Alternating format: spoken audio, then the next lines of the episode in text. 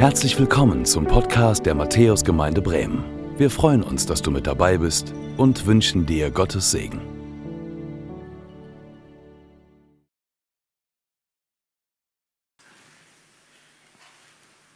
Klasse, ein tolles Bild ist das, so zu sehen, wie die Kids in den Kindergottesdienst gehen. Schön, dass ihr geblieben seid und dass wir Gottesdienst weiter feiern können. Ich grüße euch auch ganz herzlich zu diesem, zu diesem Gottesdienst und zu dieser Predigt, euch hier in der Matthäuskirche oder auch euch am Bildschirm, die ihr zugeschaltet seid oder den Gottesdienst später einmal nachschaut, die Predigt hört oder auch am Telefon. Klasse, wenn wir so zusammen sein können. Wir sind in der Predigtreihe Sein und Schein. Und äh, vielleicht hat sich der ein oder andere, der die Predigtreihe verfolgt hat, auch gefragt, wieso denn Sein und Schein? Warum nicht Sein statt Schein? Also nur, dass ihr das wisst, wir haben darüber nachgedacht natürlich, warum wir das so bezeichnen und nicht anders. Und ich möchte euch heute so ein bisschen quasi damit hineinnehmen, warum das Sein und Schein heißt, denn beides gehört zusammen. Doch zunächst hören wir auf den Predigtext. Der steht im Galaterbrief und ich möchte den Bogen ein bisschen weiterspannen, nämlich ähm, die Verse 1 bis 5 von Kapitel 6 insgesamt einmal uns vorlesen. Die ersten Verse haben wir schon in der Predigtreihe traktiert und behandelt vor den Ferien. Jetzt sind wir so in der zweiten Hälfte, aber ich möchte das einmal in so einen Zusammenhang stellen. Ist ein kurzer Text, hört einfach mal zu. Paulus schreibt, Geschwister, wenn sich jemand zu einem Fehltritt verleiten lässt, sollt ihr, die ihr euch von Gottes Geist führen lasst, ihm voll Nachsicht wieder zurechthelfen. Dabei muss aber jeder von euch auf sich selbst acht geben, damit er nicht auch in Versuchung gerät. Helft einander, eure Lasten zu tragen. Auf diese Weise werdet ihr das Gesetz erfüllen, das Christus uns gegeben hat. Wer sich jedoch einbildet, er sei etwas Besonderes, obwohl er in Wirklichkeit nichts ist, der belügt sich selbst. Vielmehr soll jeder sein eigenes Tun überprüfen, dann kann er sich mit dem rühmen, was er selbst tut und muss sich nicht mit anderen vergleichen. Jeder hat nämlich seine ganz persönliche Last zu tragen. Ich bete noch. Ja, lieber Herr, ich möchte dich darum bitten, dass du zu uns sprichst, dass du diesen Moment, diesen Ort, dass du uns heiligst weil du etwas Heiliges mit uns vorhast, weil wir dir nicht egal sind, weil du willst, dass wir heil werden an den Stellen, wo wir dich besonders brauchen. Und ich möchte dich bitten, dass wir heute ein Stück weit mehr vielleicht erkennen können, was du uns gibst, was Menschen uns geben und was das Leben für uns bereithält. Und dass wir das unterscheiden können, damit wir an der richtigen Stelle das suchen, was von dir kommt. Und so sei du in unserer Mitte. Wie wir es gesungen haben, wir haben dich eingeladen, wir geben dir die Ehre und wir bitten dich um dein Wirken. Amen. Ja, es geht heute um diesen Vers 5. Jeder hat nämlich seine ganz persönliche Last zu tragen. So ist es in der neuen Genfer übersetzt. Bei Luther heißt es denn, an jeder wird seine eigene Last tragen. Ich denke, wenn wir darüber jetzt austauschen würden, was wir nicht hier können in diesem Rahmen. Ihr könnt hinterher darüber sprechen oder mit Freunden oder im Hauskreis, wenn ihr womöglich die Predigt, den Gottesdienst nacharbeitet, darüber reden. Was ist so die ganz persönliche Last, die du trägst? Was ist das, was du mitbringst, vielleicht sogar in diesen Gottesdienst hinein? Was du nicht einfach so abschütteln kannst. Deine ganz persönliche Last. Ich denke, du weißt, was ich meine. Es gibt ja so manches, was wir einfach so in uns tragen. Manches liegt vielleicht auch tiefer. Es gibt sogar Dinge, die wir mit uns herumschleppen, die schon ganz schön alt sind. Fast so alt wie wir selber. Und wir werden diese Dinge nicht einfach so los. Sie sind ein Teil unseres Lebens. Vielleicht leiden wir auch ein Stück daran und sie sind irgendwie, oder wir verdrängen das so ein bisschen. Aber es ist irgendwas da. Es gibt Last und es gibt ja auch Schicksalsschläge. Es gibt Dinge, die uns überraschen, die uns treffen. Und nach dem ersten Gottesdienst hatte ich auch ein intensives Gespräch, wo auch ein Ehepaar mir von Lasten erzählte, weil so viel passierte und so viel auf sie einströmte. Und da kann man nur mitleiden. Kann man nicht wegwischen. Es gibt Lasten, die wir tragen, persönliche Lasten. Wenn wir die auf den Haufen legen würden hier, dann würde das einen Riesenberg geben, ganz sicher. Ich halte den Apostel Paulus für einen Realisten. wenn er so spricht. Zum einen weiß er um die Verheißung, die christliche Gemeinschaft hat. So wie Jesus das gesagt hat, helft einander, eure Lasten zu tragen. Vers 2. Das ist klasse. Helft einander, eure Lasten zu tragen. Im ersten Gottesdienst haben wir ein altes Lied gesungen, ein jeder trage die Last des anderen. Vielleicht kennt ihr dieses Lied. Wunderbar. Wir kommen in die Gemeinde hinein, ich bin voll beladen und da sind viele andere, die nehmen mir die Lasten ab und alles ist klar. Ja, schön. Das ist die eine Seite dieses Themas. Die andere Seite, zugleich weiß Paulus auch darum, dass wir keine übersteigerten Erwartungen haben sollten, keine ungerechtfertigten Erwartungen, keine unrealistischen Erwartungen haben sollten. Wisst ihr warum? Weil wir nämlich enttäuscht werden, wenn wir mit solchen Erwartungen in Gemeinschaft hineingehen. Es gibt eben eine ganze Menge, was jeder von uns mit seinem Gott ganz alleine abmachen muss. Ist das nicht so? Da kann dir nicht dein Partner helfen, deine Partnerin, da kann dir nicht dein, dein Papa, deine Mama helfen, dein, dein, dein Kind helfen, dein Freund helfen. Da musst du irgendwie letztendlich alleine durch. So was gibt es im Leben. Auf der einen Seite also der Wunsch, die Lasten mögen uns abgenommen werden, klar. Und auf der anderen Seite die Erfahrung, dass es manche Krisenerfahrungen gibt, wo wir eben hindurch müssen. Und beides ist uns doch vertraut, oder nicht? Dass wir Hilfe erfahren, und gleichzeitig eben manchmal auch irgendwie merken, ich bin irgendwo auch allein damit und ich muss jetzt irgendwie klarkommen, weil keiner mir so richtig helfen kann. Und wisst ihr, was hier für ein Thema aufploppt? Hier ploppt das Thema Erwartungen auf.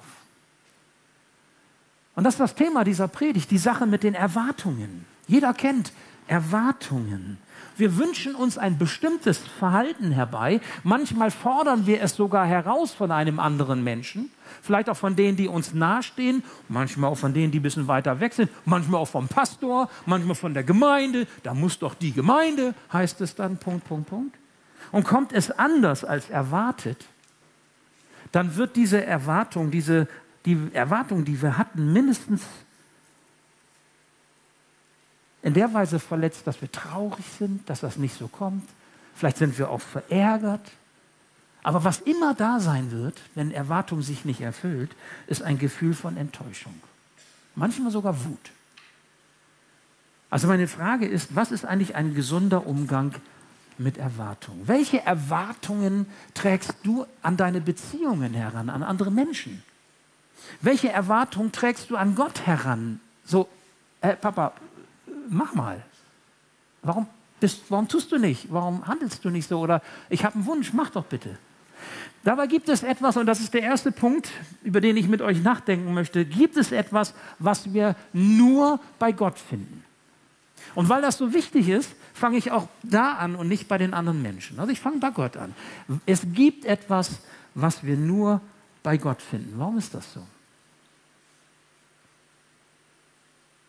Also nochmal klar, ne? also, dass ihr mich richtig versteht. Du kannst das, was du brauchst im Leben, wonach du dich sehnst, nicht alles bei Menschen finden. Du kannst das, was du brauchst im Leben, wonach du dich sehnst, nicht in Dingen, in Äußerlichkeiten finden. Sondern es gibt etwas, was du nur ausschließlich bei Gott finden kannst. Okay, darüber rede ich. Über diesen Bereich spreche ich jetzt. Das hängt damit zusammen, dass wir alle von Gott herkommen. Meine Überzeugung.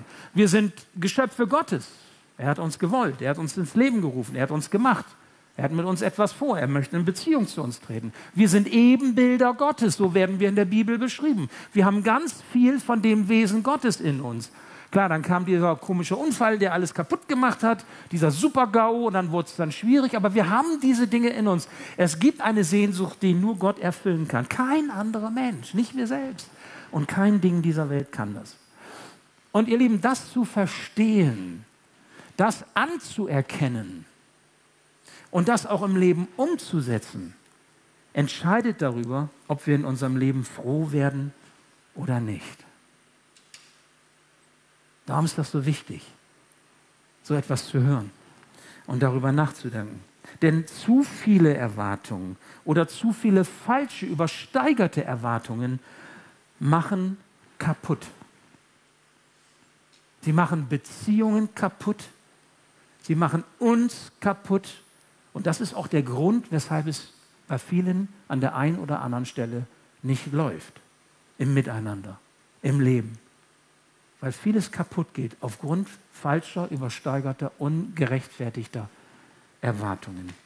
Im Buch des Propheten Jeremia, Jeremia 17, Vers 13, wird Gott als die Quelle lebendigen Wassers beschrieben. Vielleicht habt ihr das schon mal gehört klasse, lebendiges Wasser, frisches Wasser, Wasser, was, was von Leben quillt. Das ist eine Erfrischung, das ist eine Wohltat. Das brauchen wir im Leben. Und es heißt dort bei Jeremia, aber auch bei anderen Propheten, dass wir als Kinder Gottes, die wir sind, das ist das Volk Israel, aber im weiteren Sinne auch wir als seine Geschöpfe, dass wir als Kinder Gottes Gott, die Quelle lebendigen Wassers, niemals verlassen sollten. Warum nicht? Wir können ja vieles tun im Leben. Wir können an vielen Stellen suchen, was uns irgendwie glücklich macht. Warum sollen wir die Quelle lebendigen Wassers nicht verlassen? Weil wir nämlich sonst an anderer Stelle das suchen, was nur Gott uns geben kann. Und das geht nie gut. Es geht nie gut, wenn wir anderswo das suchen, was nur Gott uns geben kann. Dann suchst du an der falschen Stelle. Das ganze Alte Testament ist voll davon, die ganzen Gerichtsandrohungen. Warum habt ihr mich verlassen? Ihr habt mich erlebt, in der Wüste habe ich lebendiges Wasser aus dem Felsen. Ich habe sogar Wachteln euch geschenkt, also frisches Fleisch. Ich habe euch Manna gegeben. Ich habe euch geholfen. Ich habe euch geführt. Und ihr sucht an anderer Stelle das, was nur ich euch geben kann. Warum macht ihr das? Jesus selbst bezeichnet sich als derjenige, der das lebendige Wasser Gottes austeilt. Jesus ist quasi gekommen, um uns anzuschließen an diese Quelle lebendigen Wassers. Das lesen wir zum Beispiel in Johannes 4, wo Jesus am Jakobsbrunnen sitzt und der samaritischen Frau Folgendes sagt, wer von dem Wasser trinken wird, das ich ihm gebe, dem wird in Ewigkeit nicht dürsten, sondern das Wasser, das ich ihm gebe, das wird in ihm eine Quelle des Wassers werden, das in Ewigkeit quillt. Stark. Das heißt, Gott ist die Quelle lebendigen Wassers. Jesus kommt als der Mittler, als der, der uns diese Quelle bringt, sodass sie ein Teil von unserem Leben wird. Wie, wie, wie, wie doll ist das denn? Also das heißt, wir haben das, die Quelle lebendigen Wassers nicht mehr irgendwo und müssen irgendwo suchen, sondern in Jesus, durch die Beziehung in Jesus zu Gott, haben wir auf einmal Zugang zu dieser Quelle in uns selbst. Das ist das, was Jesus hier sagt. Und da habe ich überlegt, was bedeutet denn diese Quelle lebendigen Wassers? Was ist denn das? Da kann man ganz viel, könnte man nennen. Und das Neue Testament redet ganz viel von, von den Punkten, was das ist. Ich nenne euch nur mal ein oder zwei Dinge, die das ähm, vielleicht exemplarisch deutlich machen können.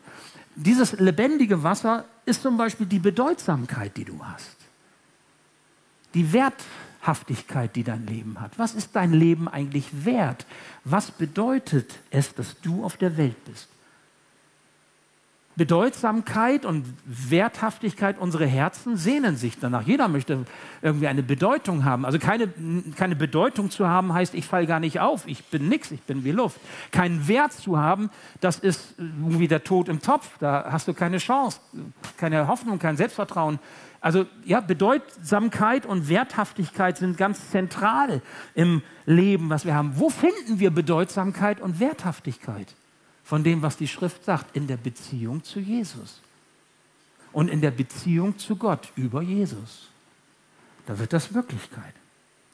Aber so wie alles, was von Gott selbst kommt, wie alles, was er uns schenkt, ist diese Bedeutsamkeit immer eine essentielle Bedeutsamkeit. Weißt du, was das heißt?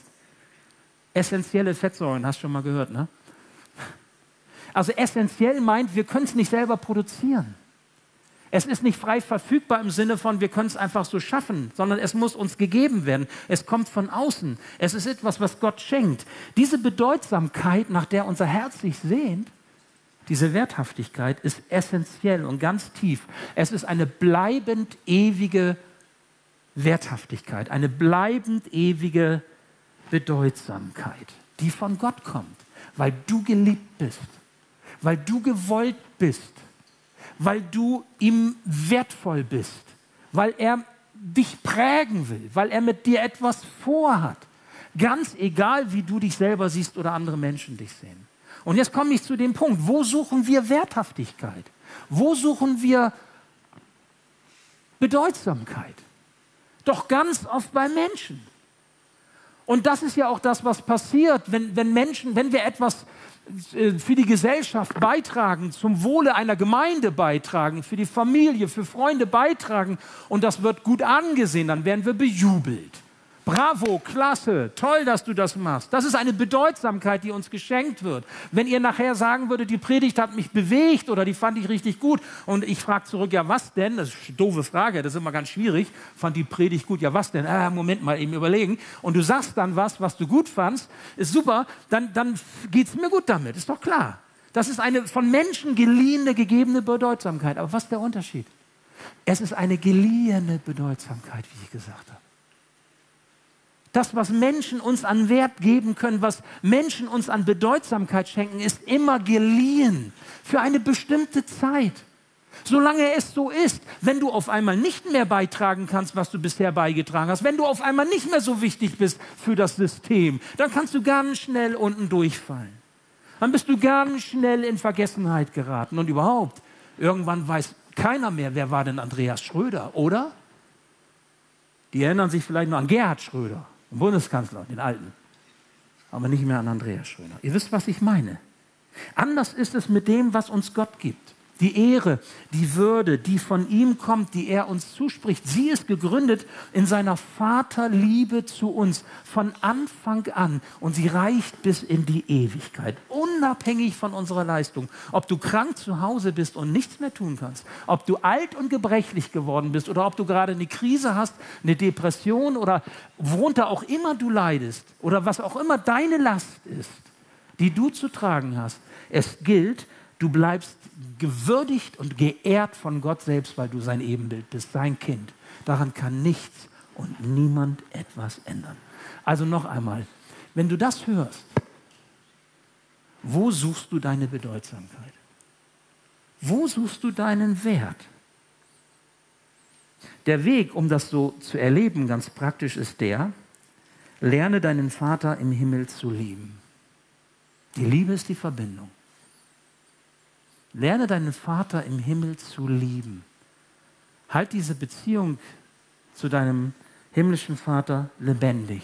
Öffne dein Herz für ihn jeden Tag neu. Für sein Reden, für seine Gaben, für sein Wirken. Gib ihm den ersten Platz in deinem Leben. Und das tut man nicht automatisch. Das passiert nicht einfach so, meine ich, sondern das ist eine bewusste Entscheidung, die wir immer wieder treffen müssen. Das ist ja im Übrigen zwischen Menschen genauso. Wenn du jetzt in Partnerschaft lebst, kannst du ja auch nicht sagen, ich habe dir damals schon gesagt, ich liebe dich und das war's. Sondern du, das ist eine Entscheidung, die wir immer wieder neu deutlich machen müssen. Jawohl, ich stehe zu dir, ich halte zu dir, ich glaube an dich, ich vertraue dir, wir gehen den Weg zusammen, auch durch dick und dünn. Wenn du das tust, dann wirst du erleben, wie deine primären, deine tiefen Bedürfnisse gestillt werden. Und ich nenne euch jetzt mal so diese drei ähm, ich sage mal, Persönlichkeitsbereiche, Bedürfnisebenen, die, das ist ganz einfach schlicht, die der Psychologe und Seelsorger Lawrence Crabb einmal formuliert hat. Er sprach von diesen drei Ebenen, die primären Bedürfnisse, die ganz, manchmal auch verborgen im Inneren liegen. Die sieht man nicht gleich. Aber das sind die entscheidenden Bedürfnisse. Wenn die nicht gestillt sind, dann läuft das Ganze unrund dann funktioniert das Systemleben nicht mehr. Die primären Bedürfnisse, die nur Gott stillen kann, niemand sonst. Dann gibt es die sekundären Bedürfnisse. Was das ist, sage ich euch noch. Die sind auch manchmal so ein bisschen dahinter, nicht so augenscheinlich. Und dann gibt es die tertiären, das sind die dritten, der dritte Bereich. Ganz wichtig, aber eben der dritte Bereich. Das sind die Dinge, die wir sehen, nach denen Menschen oftmals streben, wo sie meinen, da ist Glück zu finden. In unserem Kulturkreis der westlichen Welt im Zeitalter der Nachaufklärung sind uns bestimmte Aspekte christlichen Glaubens verloren gegangen. Aspekte christlichen Glaubens, die teilweise in anderen Kulturen auch heute noch stärker ge gelebt werden. Das habe ich in Afrika erlebt zum Beispiel. Aspekte des Glaubens, die auch bei uns in Kirchen anderer Denominationen, zum Beispiel in der Pfingstgemeinde, stärker gelebt wird als bei uns. In der normalkirchlichen Szene. Und das hat einen Grund. Ich möchte euch das deutlich machen an diesen Begrifflichkeiten. Für viele von uns ist der Glaube an Jesus ein Überzeugtsein von einer bestimmten Lehre. Da geht es dann um Überzeugungen, um Ansichten, um Meinungen, um Fakten. Und da merkt ihr schon, das sind alles Dinge, die wir durchdenken, die wir rational versuchen zu ergründen. Wenn du gefragt wirst, was bedeutet eigentlich der christliche Glaube, dann kannst du ja mal überlegen, was würdest du denn sagen? Würdest du jetzt irgendwelche Dinge nennen, wo, wo, du sagst, ja, das ist mal wegen dem Unterschied zum Islam oder im Unterschied zum, zum, Buddhismus wichtig, klar herauszustellen oder zu, zu, irgendwelchen Sekten, Kirche, Zeuge Jehovas oder ich weiß nicht was, wo du sagst, das ist jetzt, ähm, jetzt der Unterschied, das ist das, woran wir festhalten. Was würdest du da sagen? Das sind wahrscheinlich alles Überzeugungen, das sind Ansichten. Weißt du was? Das ist dann eine Art gedachter Glaube. Weil es sich eigentlich auf so einer rationalen Ebene alles bewegt, worüber wir nachdenken. Das ist gedachter Glaube. Argumente hin und her gewogen, pro und contra, wie auch immer. Das ganze, der ganze, das ganze Feld der Apologetik, was so junge Theologen, aber auch ältere Theologen, aber besonders junge Theologen gerne so treiben, sodass man sagt, oh, was spricht denn alles dafür, so für Jesus, für den Glauben mit Jesus, das nennt man so Verteidigungsglauben, Apologetik. Das ist alles oftmals ein gedachter Glaube weil er sich auf dieser Ebene bezieht. Doch das Bild des Jesus-Glaubens nach der Schrift, nach, nach dem Neuen Testament, ist ein anderes. Ich stelle dem gedachten Glauben eine andere Bezeichnung gegenüber, nämlich die Bezeichnung verkörperter Glaube. Der Glaube ohne Werke ist tot. Der Glaube ist nicht eine Sache des Kopfes. Die Liebe, die, die sich nicht auswirkt, das haben wir in der Lesung von Steffi eben gehört, äh, wo Liebe ganz praktisch wird. Die Liebe ist keine Liebe, wenn sie nicht, nicht konkret wird. Das heißt, es geht immer um den Menschen als Ganzes. Es geht nicht um den Kopf. Ich liebe deinen Kopf, den Rest weiß ich nicht so. Ich liebe meinen Kopf, ja, aber den Rest, da kann ich nichts mehr anfangen oder finde ich hässlich. Das ist immer ganzheitlich. Wir sind Menschen aus Körper, Seele und Geist und das gehört alles zusammen. Die Logotherapeutin und Traumatherapeutin Peggy Paquet, mit der ich mich auch ein bisschen beschäftigt hatte in den vergangenen Wochen und Monaten, die hat einmal etwas Nettes formuliert. Sie hat gesagt, Menschen haben eine Sehnsucht danach, in sich selbst zu Hause zu sein. Lass das mal so auf dich wirken. In sich selbst zu Hause zu sein. Also das Zuhause sein, wisst ihr was, mir ist warm. Ist okay, ich zieh mal aus, ne? Christian, du hast einen schönen Bass. Ah, herrlich. In sich selbst zu Hause zu sein. Wir, wir haben den Begriff Zuhause sein ja ganz viel. Ne? Wir haben Matthäus als Zuhause. Kennt ihr noch den Slogan? Ne? Wir haben das Zuhause für Kinder. Darf ich dich mal fragen, wenn du in eine Gemeinde kommst oder ins Zuhause für Kinder und du bist bei dir selber nicht zu Hause, kannst du dich da zu Hause fühlen? Geht das überhaupt? Überleg mal. Du, du, schleppst, du schleppst dich doch mit. Du bringst dich doch mit. Ich meine, wir alle kennen das, wenn wir irgendwo hingehen, wo wir uns nicht wohlfühlen, dann, dann kann es noch das leckerste Essen geben oder es kann alles noch so wunderbar dekoriert sein. Wenn es uns damit nicht gut geht, in uns und wir in uns nicht zu Hause sind, dann nützt das Äußere in dem Moment überhaupt gar nichts. Wir kennen doch das in sich selbst zu Hause zu sein. Ich finde, das ist ein klasse Bild, im Leben zu Hause sein, das Gott uns gibt. In dem Leben zu Hause zu sein, das Gott dir gibt. Mit den Gebetserhörungen und den Wundererfahrungen, aber auch mit den Lasten, die du zu tragen hast. In der Gemeinde zu Hause sein, die Gott dir gibt, weil du mit ihm unterwegs bist und weil du in dir Frieden gefunden hast. Was braucht es eigentlich, um diesen Frieden zu erfahren bei allem Auf und Ab des Lebens? Was braucht es eigentlich, um aus Gottes Hand die Lasten annehmen zu können, die auch manchmal schwer sind? Da hilft uns kein gedachter Glaube, ganz sicher nicht. Da hilft uns nur ein echter, tiefer Glaube, der den ganzen Menschen meint. Und deswegen möchte ich dich einmal einladen und ermutigen, dein Menschsein auf drei Ebenen zu sehen, die wir alle kennen, mit denen wir allen zu tun haben, aber die uns nicht immer so klar sind. Der Mensch hat eine geistige Ebene, eine seelische und eine körperliche Ebene. Das macht, wenn man mal diese drei Aufteilungen so mal äh, zugrunde legen, könnte man vielleicht auch noch anders sehen, philosophisch, anthropologisch, aber wir nehmen mal jetzt diese Unterscheidung. Geistige Ebene, das sind im Grunde so deine Glaubenssätze, nach denen du lebst. Das können gute Glaubenssätze sein, vom Heiligen Geist geprägt. Das können aber auch Glaubenssätze sein, die du von Kind auf gelernt hast. Du kannst nichts, du bist nichts, das wirst du nie schaffen. Du bist so und so, bist du festgelegt. Das sind deine Glaubenssätze. Okay? Das sind die Überzeugungen, nach denen wir leben.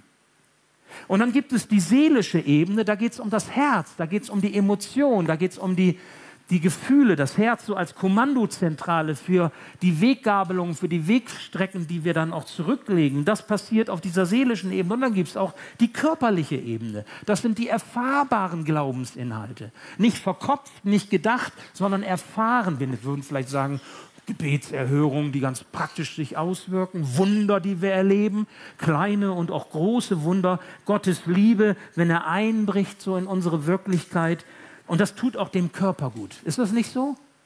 Leidet der Körper, was leidet dann auch? Ihr müsst lauter reden, ich, ich werde werd bald 60, ich höre nicht so gut. Was leidet dann auch? Ja, danke schön, sonst wird es spät. Also, die Seele leidet. Und leidet die Seele, was leidet dann auch? Ja, auch der Körper. Auch der Körper leidet. Also, wenn du unter Depression leidest, wirkt sich das körperlich aus. Ja? Hast du mit irgendwelchen, ich sag mal, chronischen Schmerzen zu tun, leidet die Seele. Also wir wissen ganz genau, dass das ganz eng zusammenhängt, weil das unser Alltag ist. Gott spricht dich auf allen diesen drei Ebenen an, weil er dich genauso geschaffen hat als sein Ebenbild, als Körper, Seele und Geist. Ich möchte dir sagen, Gott berührt dich als Körper, Seele und Geist. Das will er. So ist er. So hat er dich gemacht. Und das ist das, was Jesus möchte. Mit seinem Wort in der Hand und in deinem Herzen, mit dem Verstand, was du erkennst, kannst du diese drei Ebenen auseinanderhalten. Und das ist wichtig. Und du kannst jede Ebene mit dem füttern, was sie braucht. Was braucht dein Körper? Was braucht deine Seele? Was braucht dein Geist an guter Nahrung, damit du gesund leben kannst und Gott erfährst? Gott kümmert sich um deine primären Bedürfnisse, die du ganz tief in dir hast. Aber leider suchen auch viele fromme Menschen das, was eigentlich Gott nur geben kann, woanders in dieser Welt, auch in anderen Beziehungen. Und jetzt kommen wir zu dem Aspekt, was ist denn dann eigentlich Gemeinschaft? Was kann ich denn eigentlich von anderen Menschen erwarten?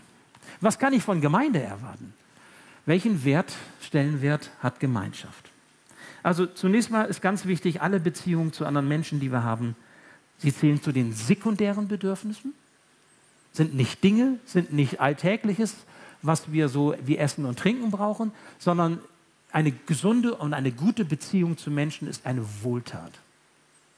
Ich persönlich glaube, je länger, desto mehr, und da gibt es auch psychologische Studien drüber, dass wenn wir in ungesunden und unguten Beziehungen le leben, dass das uns krank macht. Nicht nur die Seele, auch den Körper. Das kann man auch erklären. Da gibt es neurologische Studien drüber. Also Ehe, Partnerschaft, Familie, Freundschaft, Gemeinde, das sind so diese sekundären äh, Bedürfnisse, die auch gestillt werden müssen. Es gab in der Geschichte, ich habe nochmal recherchiert, in den vergangenen Jahrhunderten mehrfach Versuche, Menschen, in der Regel waren das kleine Kinder dann von Anfang an, quasi sozial zu entkoppeln, ihnen nur zu geben, was sie zum Überleben brauchen, also Essen, Trinken und äh, ein Dach über dem Kopf und ein Bett, wo sie schlafen konnten und Wärme, dass sie nicht frieren. Was ist mit diesen Kindern passiert bei diesen Versuchen? Wisst ihr das? Die sind gestorben. Die sind wirklich gestorben. Wo man sich fragt, wieso sterben die? Also, ne, wenn, wenn, du, ich sag mal, keine Ahnung, wenn du jetzt einen Hund oder was gibst, was er braucht, äh, ja, ohne, aber keine Liebe, dann wird ein Hund wahrscheinlich, weiß ich nicht, wahrscheinlich leben, vielleicht auch nicht, weiß ich nicht genau. Also, Entschuldigung, ich habe keinen eigenen Hund. Vielleicht, ich habe aber ähm, Kois und Goldfische. Wenn ich denen äh, kein Essen gebe, dann sind die irgendwann erledigt. Aber die brauchen meine Streicheleinheiten nicht. Das ist ein besseres Beispiel jetzt. Ihr versteht. Aber wenn ein Mensch braucht Beziehung, wenn ein Mensch keine guten Beziehungen hat, also wo Liebe fließt, wo das fließt, was Beziehung ausmacht, dann wird der Mensch verkümmern und schlussendlich eingehen. Also ist ganz wichtig, Beziehungen. Die christliche Gemeinschaft hat einen hohen Wert und transportiert Gottes Segen zu uns. Also wenn wir in guter Gemeinschaft leben, auch in guter christlicher Gemeinschaft, dann kann Gott quasi über diesen Weg uns seinen Segen zukommen lassen. Ja? Er schenkt uns seinen Segen. Aber immer dann können wir das positiv erleben, wenn wir realistische und angemessene Erwartungen haben an diese Gemeinschaft. Haben wir falsche Erwartungen, wird das schwierig. Also man kann ja auch denken, ich habe ein Problem und die Gemeinde ist dafür da, das zu lösen, das erwarte ich, weil ich sage, ihr seid doch Christen, also müsst ihr das jetzt auch tun. Wisst ihr, was ich meine? Und dann wird es schwierig. Dann wird es schwierig. Und Beziehung kann so nicht funktionieren, auch nicht in Partnerschaft. Wenn man quasi übersteigerte Erwartungen hat und von dem anderen etwas erwartet, was er gar nicht geben kann, dann wird diese Beziehung über kurz oder lang scheitern. Ob das eine Ehe ist oder ob das eine Freundschaft ist oder in der Gemeinde, eine christliche Gemeinschaft ist genau dasselbe. Es gibt einen hohen Wert. Gott hat der Gemeinschaft ganz viel verheißen, ganz viel gegeben. Ähm, wenn wir da vernünftig drangehen und im Bruder, in der Schwester ähm, auch sehen, dass Gott uns entgegenkommt, dass Gott uns begegnet, dass quasi eine Quelle des lebendigen Wassers uns da begegnet, weil Gott derjenige ist, der unsere Herzen erfüllt, dann wird auch die Sicht auf Gemeinschaft nochmal anders. Dann wissen wir, da ist Gott zwischen und Gott ist der Entscheider.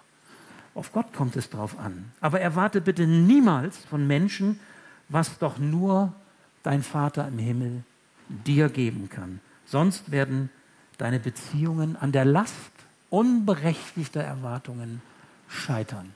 Und davor bewahre dich Gott. Es ist allein Jesus, der dir deine Sünden vergibt, nicht dein, dein Partner.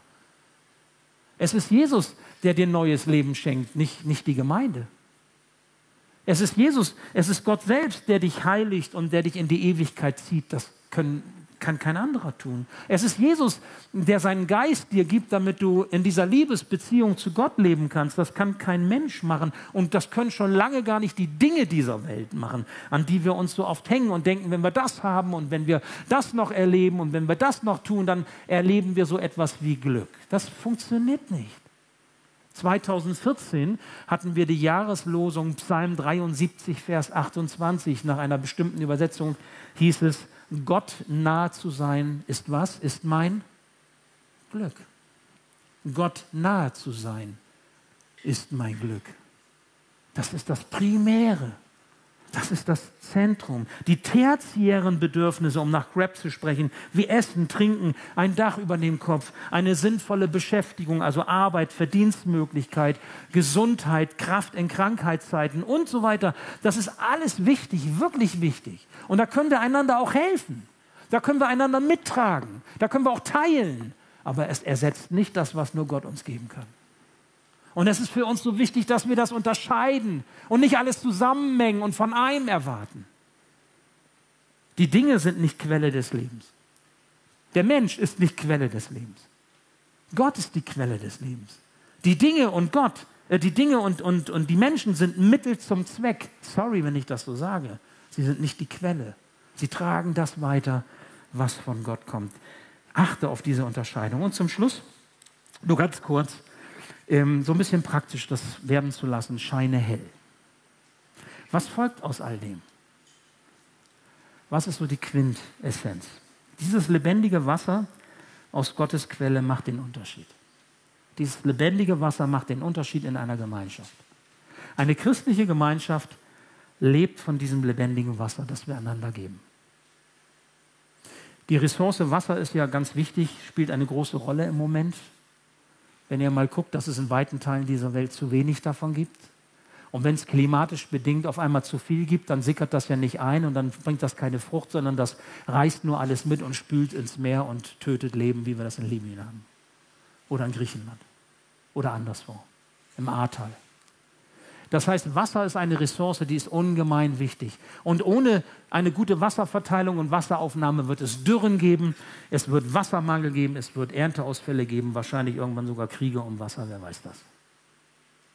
Und so ist auch der Durst nach Wasser der Durst nach Leben etwas, was wir gut kennen. Und wenn Jesus sagt, ich bin das lebendige Wasser, ich erfülle deine tiefste Sehnsucht, die kein Mensch und keine Welt dir geben kann, dann wird deutlich, bei ihm finden wir das, was wir zum Leben brauchen. Wir können Lebensspender sein, weil wir das Wasser weitergeben können an andere. Als ich neulich spät abends von der Gemeindearbeit nach Hause kam, ich habe das Privileg, ich darf auch manchmal ganz lange arbeiten, wenn es schon dunkel ist. Und dann habe ich so aus dem Auto heraus gesehen, dass an dem Abend der Mond besonders hell schien. Das ist noch gar nicht so lange her, die letzte Vollmondphase war das gewesen, vielleicht habt ihr das auch gesehen. Und als ich da so rausguckte, dachte ich, boah, ist der Mond hell, der hat richtig geblendet. Da war so hell, dass ich, als ich nach Hause kam, meiner Frau gesagt habe, du komm mal eben mit raus, lass uns mal gemeinsam gucken. Und dann standen wir da und haben den, den Mond angeheult. Das war beeindruckend. So groß, so hell, fast so, als, als würde er blenden, fast so wie eine Sonne am Abendhimmel. Eine kleine Sonne am, am, am Abend. Natürlich weiß ich, und natürlich wisst ihr alle, die Sonne produziert das Licht, das der Mond abscheint also ausstrahlt. Also er reflektiert nur das Licht. Der Mond ist nicht die Lichtquelle, sondern die Sonne ist die Lichtquelle, das ist klar. Da ist Schein und Sein ganz klar aufgeteilt. Es ist ganz klar, wo das Licht herkommt und wer abstrahlt. Versteht ihr, was ich meine? Und so ist das bei uns Menschen auch. Der andere ist nicht die Sonne, die mein Leben hell macht. Der andere ist nicht die Quelle, die mein Leben erfüllt.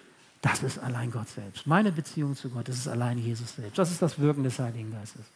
Der andere strahlt aber die Sonne ab. Der andere kann mir, der kann so hell strahlen, dass er mich blendet und er, er ist ein Vorbild. Ich bin begeistert und ich bin mit ihm unterwegs. Aber es ist klar, Gott ist die Sonne der Gerechtigkeit, wie es Maleachi heißt.